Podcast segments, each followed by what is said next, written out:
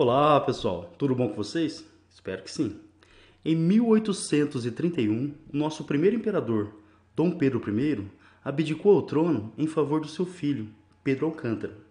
Acontece que o Pedrinho tinha apenas 5 anos de idade quando seu pai resolveu voltar para Portugal. Obviamente, ele não poderia governar o país com 5 anos. Qual que seria a solução então? Foi criado o governo regencial, ou seja, enquanto o príncipe herdeiro, o Pedrinho, fosse menor de idade, o Brasil seria governado por regentes. É um período, 1831 até 1840, muito conturbado da história do nosso país e também marcado por uma intensa divisão política entre conservadores e liberais, ou progressistas e regressistas. Os conservadores, eles defendiam um poder mais centralizado no Rio de Janeiro, ou seja, eles eram contra autonomia das províncias. Já os liberais defendiam uma descentralização política, ou seja, defendiam que as províncias tivessem mais autonomia. Durante a regência do padre Feijó, as províncias passaram a ter mais autonomia, mais liberdade, mais independência. Mas o padre Feijó não aguentou a pressão. O seu, o seu governo foi marcado por muitas revoltas regionais.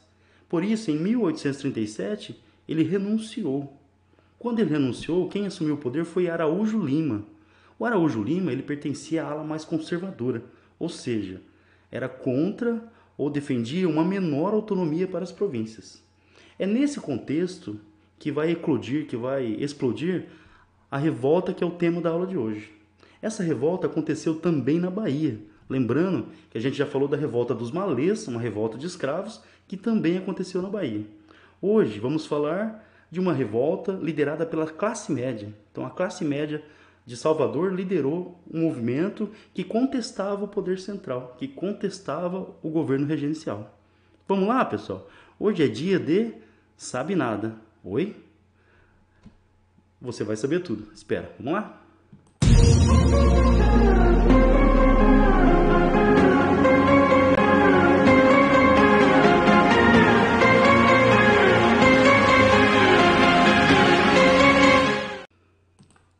Bom, pessoal, o primeiro ponto de atenção, pensando na aula de hoje, é entender esse nome, né? Por que será que esse movimento, essa revolução que aconteceu na Bahia, acabou recebendo o nome de Sabinada. Qual será que é o mistério, hein? Bom, vamos descobrir. É, a Sabinada aconteceu na Bahia em, entre 1837 e 1838. Dá uma olhadinha no mapa. Então, essas são as, as principais revoluções, não são as únicas, mas são as principais do período regencial. A cabanagem no, no Pará, no Grão-Pará, a balaiada no Maranhão, a revolta dos malês na Bahia, uma revolta de escravos, em 1835, e o tema da aula de hoje, a Sabinada, que começou em 1837, também na Bahia. Bom, é, quando, sempre quando a gente fala de revoltas, a gente tem que buscar primeiro os motivos. Lembrando que isso é muito importante pensando nos vestibulares.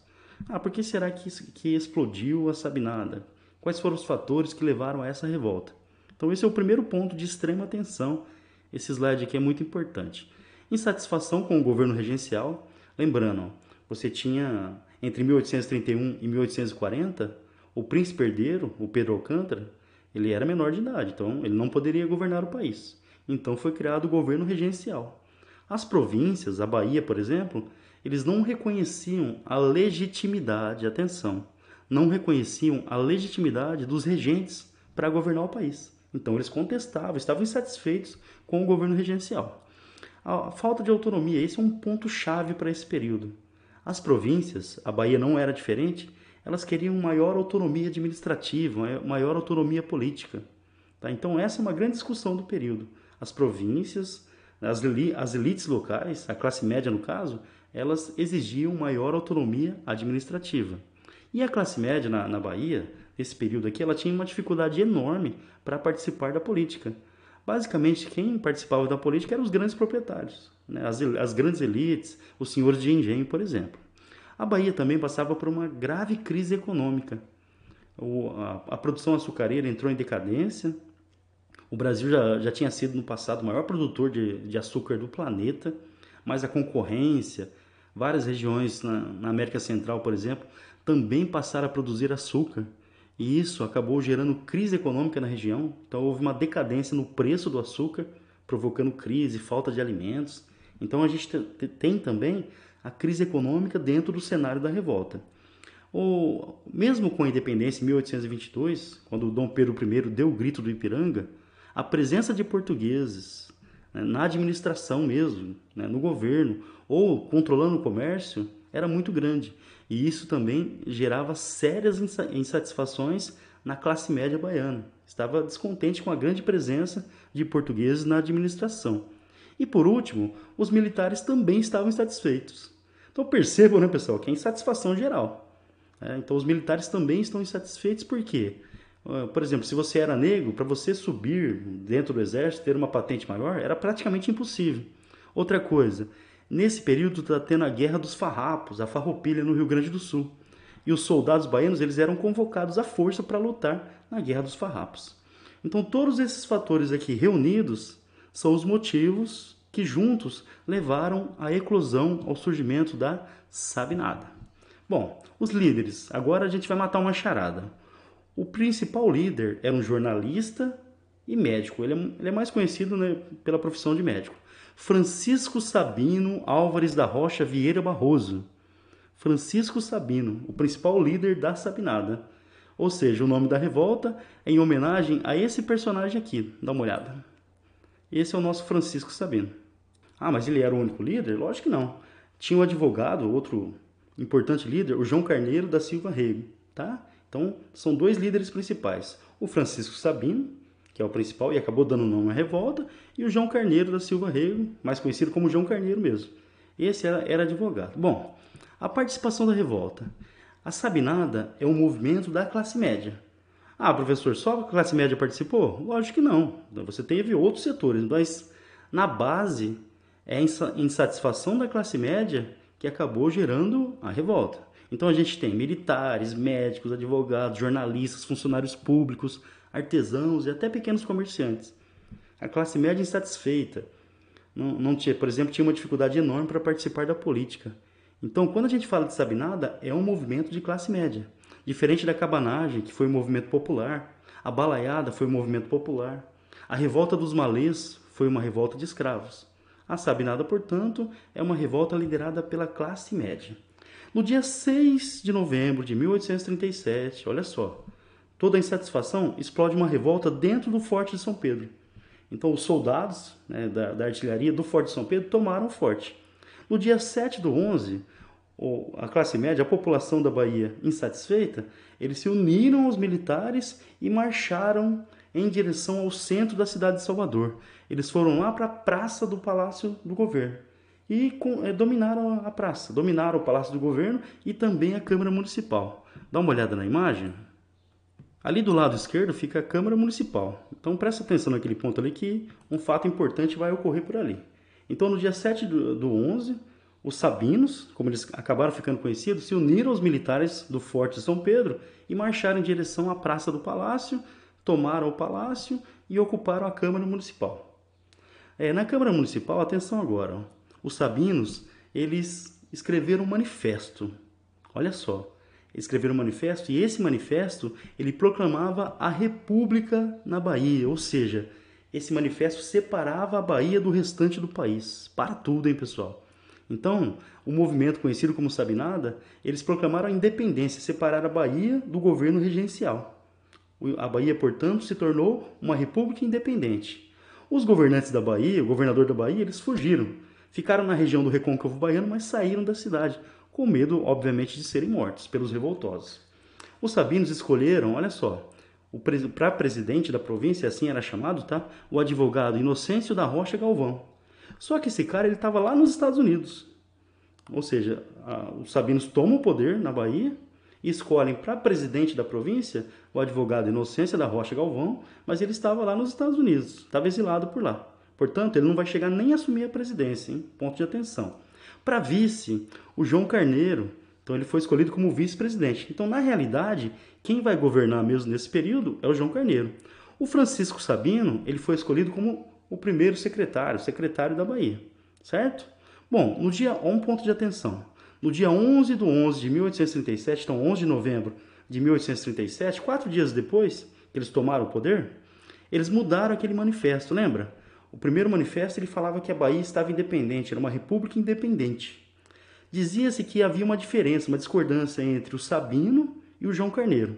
O João Carneiro seria mais moderado, ou seja, ele seria menos radical. Já o Sabino não, defendia a implantação de uma república independente na Bahia. O fato é que o manifesto original ele foi mudado. Ah, o que, que mudou no manifesto? A Bahia seria sim uma república independente, porém, até que o príncipe herdeiro completasse a maioridade. Quando o Pedrinho completasse lá 18 anos, a Bahia voltaria a fazer parte do Império Brasileiro. Olha aqui o Pedrinho, pessoal. Esse é o nosso Dom Pedro II. Lembrando que ele vai assumir o poder no Brasil aos 14 anos de idade.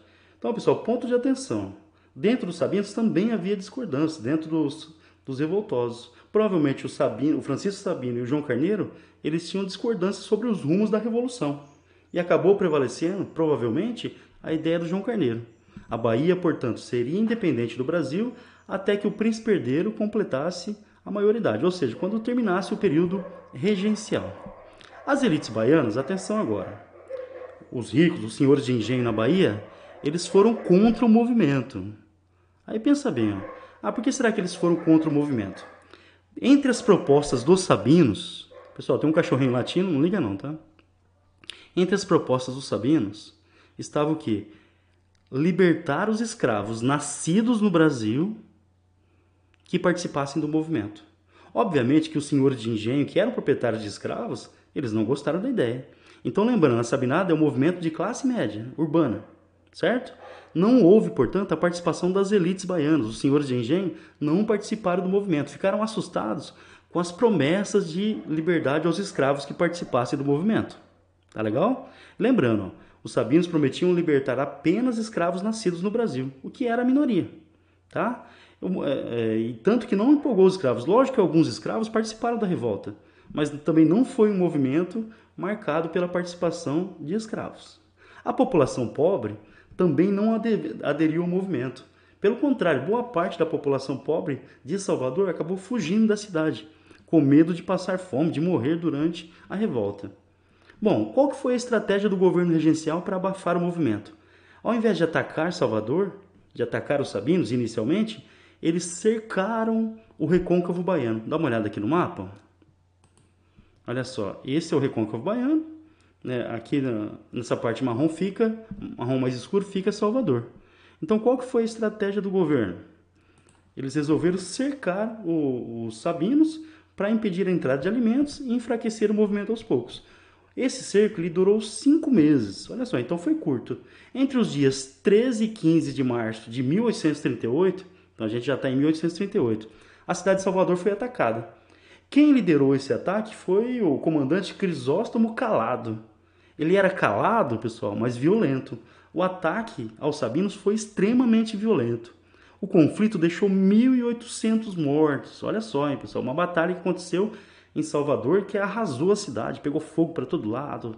A cidade foi bombardeada também. Desses 1.800 mortos, 1.258 eram sabinos, eram rebeldes. O restante eram das tropas do governo. 3 mil pessoas foram presas, alguns escravos foram degradados para a África ou para outras regiões do Brasil. Então, 3 mil presos. Lembra do Francisco Sabino, o principal líder da revolta? Ele foi preso e condenado à morte. Olha só, hein, pessoal. Lembrando, ele era um médico da classe média. Porém, a pena dele foi modificada. Foi recebeu uma espécie de perdão. Ao invés de receber a pena capital por enforcamento, ele foi degradado, ou seja, ele foi mandado para uma região bem distante da Bahia, foi lá para o Mato Grosso, foi para Cuiabá, onde ele teria morrido mais tarde, tá, pessoal?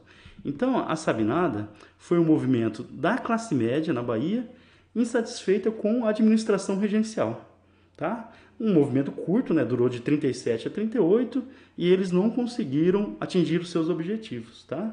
Lembrando, eles chegaram a proclamar a República na Bahia, Tá? Inicialmente estaria separado mesmo a Bahia, depois eles modificaram o manifesto e a Bahia ficaria separada apenas enquanto o príncipe herdeiro fosse menor de idade, ele não assumisse o governo ou terminasse o período regencial.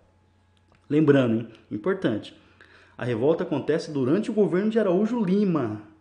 O Feijó tinha renunciado e a renúncia do Feijó ajuda a explicar um pouquinho a eclosão, o surgimento da sabinada. Beleza, pessoal? Então lembrando, qualquer dúvida, mandem aqui pelos nossos vários canais. Tá vendo? No começo vocês não sabiam nada, agora sabem tudo. Viva Sabinada! Vamos juntos construir a história.